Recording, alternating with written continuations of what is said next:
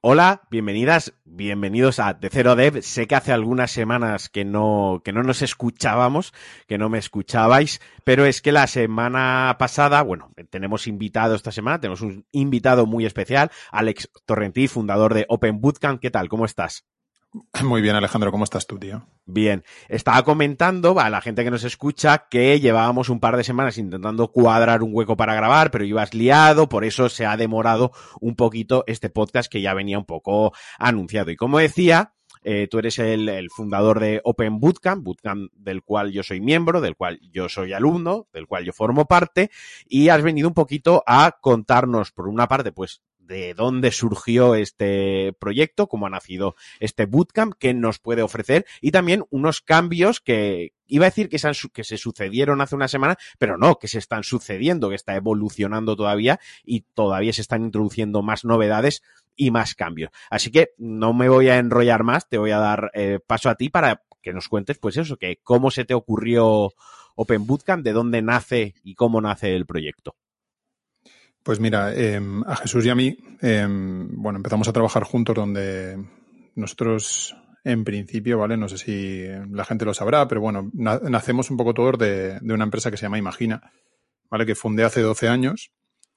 Y, lo que hacemos es eh, dar cursos de, de, formación bastante especializados a empresas, ¿no? Somos un poco la empresa líder en formación tecnológica.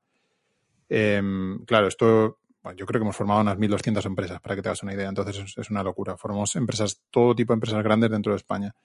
Y una de ellas eh, era la empresa donde trabajaba Jesús como director financiero. Entonces, ya habíamos hecho como tres ediciones de formar a gente que venía de cero eh, o que venía de FP o de la universidad, pero no tenían conocimientos en tecnologías modernas.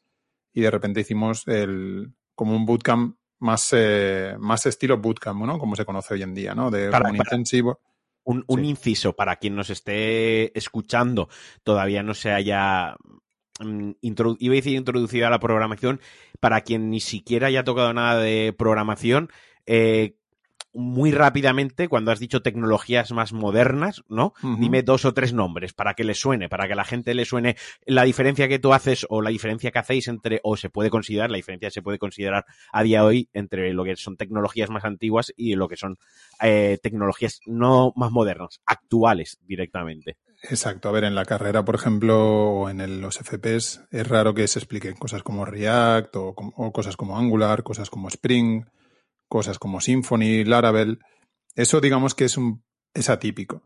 Y entonces empezaron a, hacer, a una serie de bootcamps, que son como programas intensivos de formación, que lo que se dedican es en dos, tres meses a ponerle las pilas a la gente y en, algunas ocasiones pues prometen que sin tener nada de, conocimientos vas a acabar siendo desarrollador.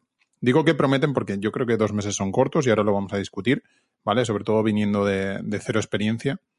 Pero claro, alguien que termina, por ejemplo, FP o termina universidad, le, le sigue costando ¿no? el, el, ser productivo en las primeras semanas porque tiene que estudiar, pues eso, paradigmas nuevos, frameworks nuevos, tecnologías nuevas que han ido apareciendo durante estos años y que nos hacen la vida más fácil a la hora de, de desarrollar.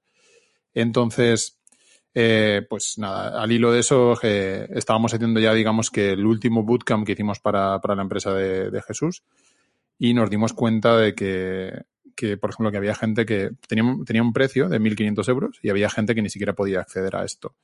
Eh, y dijimos, hay mucha gente que es buena, que está motivada, pero se queda fuera por no tener recursos.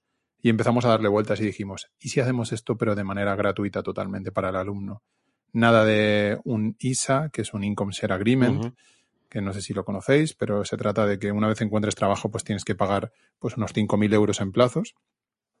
Nosotros dijimos fuera todo esto y que sea la propia empresa que te contrata, que al final es la que te necesita, la que pague por tu formación.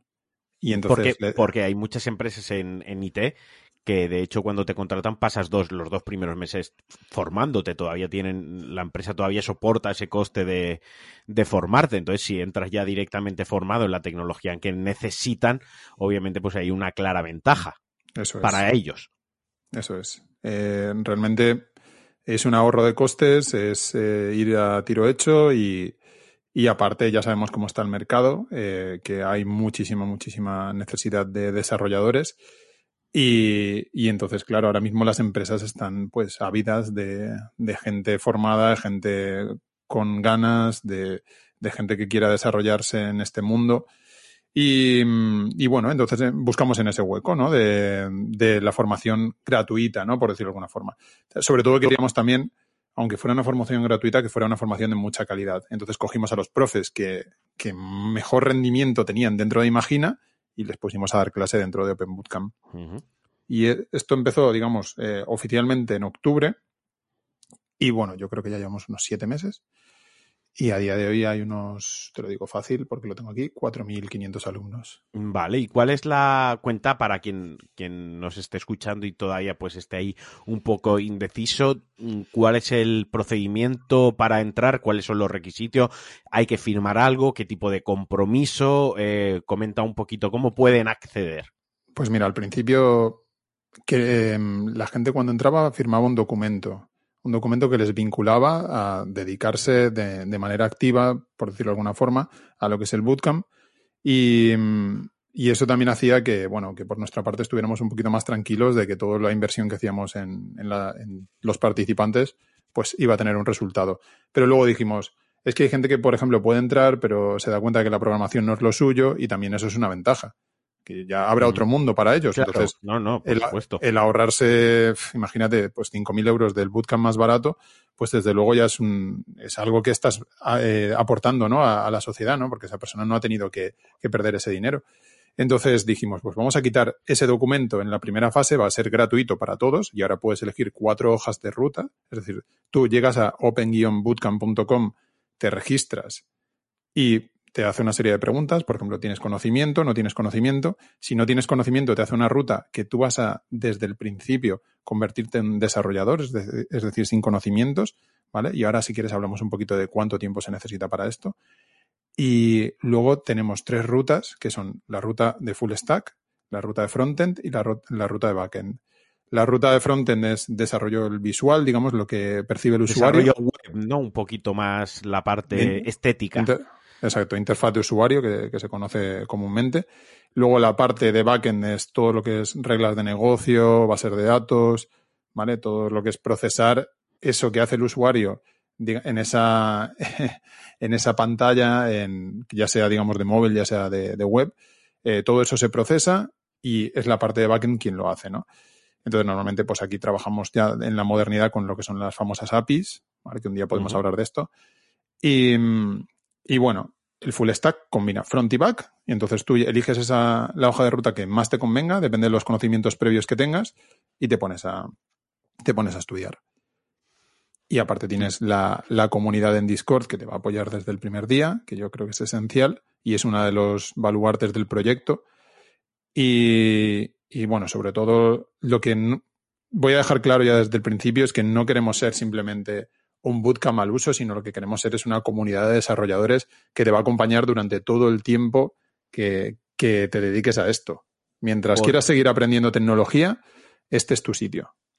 Porque yo me quiero parar un momentito en una cosa que has dicho, lo del full stack, lo del back y lo del front, y muchas veces eh, aquí hay un punto, ¿no? Eh, donde diverge entre lo que se te da mejor y también lo que te gusta. Eh, por ejemplo, una persona en front, pues a lo mejor tiene inquietudes o tiene conocimientos previos, experiencia previa, digámoslo como queramos, con, en diseño, por ejemplo, y eso le ayuda un poquito más. Y hay personas, pues a lo mejor por su manera de trabajar o por su manera de pensar, de buscar la lógica, el back, la programación más pura, eh, se le da mejor, ¿no? Y a lo mejor, ay, es que me gustaba más el front, pero una vez me he puesto aquí en faena, me di cuenta que el back, pues por X motivo, por cómo funciona mi cerebro, por cómo trabajo yo, conecto más rápido con esto y avanzo más, más rápido, ¿no? Uh -huh. Entonces, eh, no, era por matizar un poquito, pues para quien esté escuchando lo de las hojas de ruta, lo del full, full stack, lo del backend, frontend, lo de elegir, lo de aprender, pues que también eh, hay veces vales para una cosa, vales para otra, y no solo eso, hay veces que tienes más inquietud por un camino, por otro, y hay uno que te resulta más sencillo y hay otro pues que a lo mejor se te atraganta un poco más, pero que el abanico es amplio. O sea, opciones y hay muchísimas, o sea, hay mucha especialización dentro de lo que es el full stack o dentro de lo que es la palabra programador o desarrollador. La especialización es, es vamos, eh, máxima. Nosotros anunciamos el, creo que fue el mes pasado, eh, para el final de año vamos a tener unas 15 especializaciones diferentes. Eh, imagínate todo lo que se puede lograr ahí. Em, yo lo que recomiendo a, todo el mundo es que pruebe. Es decir, em, yo, por ejemplo, pues he hecho front y he hecho back. Y me doy cuenta que me gusta más lo robusto que es el back, lo perfecto, ¿no? En muchas ocasiones, ¿no? Porque dices, tengo un dato, lo manipulo, eh, luego hago pues una serie de, pues lo paso por la base de datos, luego me vuelve de tal forma o a la hora de, leer, pues te, doy te voy a dar esto, entonces siempre que me pides una cosa te voy a, va a ser, digamos, algo inamovible, ¿no? El frontend para mm. mí era un poco más caótico, ¿no? En, algunos casos. Entonces, como que, digo, tienes que estar haciendo un poco más prueba y error. Y esa es mi, mi percepción. Al final me he dedicado, aunque he hecho las dos cosas, pues me he dedicado más a cosas de back. Pero es lo que más, eh, o sea, las dos cosas me han gustado siempre, pero creo que lo que más más me ha gustado siempre, o sea, lo que más me ha permitido desarrollarme ha sido la parte de back. O sea, eso yo. y ahora, en, qué punto en qué punto estamos dentro de Open Bootcamp? Porque sé que ahora estás preparando esto, o estáis preparando para la semana que viene, para abril, eh, unos, un intensivo, un curso intensivo. También se hacen proyectos intensivos eh, cada X meses. Cuéntanos un poquito, entre comillas y por decirlo así, ¿de qué va la vaina? Vale. Em, a lo que Open Bootcamp realmente ha nacido para encontrar trabajo a la gente. ¿Vale? No solo formar a, las personas y que ya tengan esos conocimientos, sino lo que queremos es que la gente cambie su vida, ¿no? Y que tenga un trabajo o no lo tenga, pero imagínate que tiene un trabajo que no le motiva nada y de repente quiere explorar, quiere meterse en el mundo del desarrollo. Open Bootcamp está para eso. Entonces, ¿qué pasa? Que tenemos que hacer ese trabajo, digamos, un poco más fuerte, con con más dedicación y para eso hacemos lo que se llaman los commits o intensivos, ¿no? Los commits porque viene de compromiso y aparte también como tú ya estás un poco metido en esto, ¿no? Sabes que cuando haces un commit es cuando subes a la confirmas tus cambios, ¿no? Dentro de lo que es el, la rama de, de, Git. Entonces, los llamamos así y en este caso, por ejemplo, el de abril, que va a estar muy chulo, es hacer un, una copia, un clon de CodeWars, ¿vale? Que es una, una página para aprender a programar y así luego lo integraremos nosotros dentro del campus, ¿vale? Porque como lo vamos a desarrollar, pues aprovechamos. Y, entonces Martín va a estar dando clase eh, todas las mañanas, ¿vale? Como mínimo una hora de, durante todo el mes de abril para eh, que luego os sirva un poquito para práctica, para, digamos, ese, esa base para el proyecto que vais a ir desarrollando. Entonces, él os, os, va a ayudar con la parte más compleja, pero luego sí que tenéis que hacer una parte de trabajo y una parte de entregas y cuando ya se termine ese intensivo estéis preparados totalmente para, aplicar ofertas de, trabajo. Y eso es lo que hacemos. Siempre vamos a ir haciendo eso, ¿no? Eh, luego habrá otro comité en mayo, otro comité en junio, otro comité en julio, otro comité en agosto. O sea, eso no va a parar. Lo único que iremos variando quizá las tecnologías.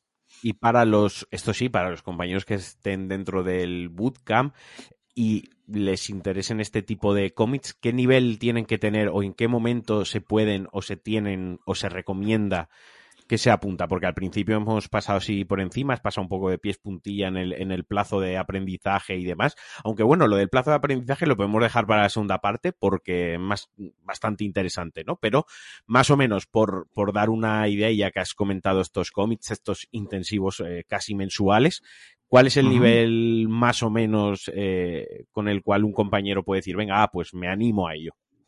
Pues lo ideal es haber llegado a terminar React, ¿vale? Es decir, haber pasado por HTML, CSS, JavaScript y terminas la primera parte de React, es decir, no hace falta que llegues a React avanzado porque eso se va a trabajar un poquito más en el, en el intensivo y haber hecho una tecnología de, de back, ya sea Spring, Symfony, Laravel, cualquiera nos vale .NET también, o sea, eso no hay ningún problema. Porque así también aprenderemos Node y con eso lo tenemos todo hecho. Pues lo tenemos todo hecho.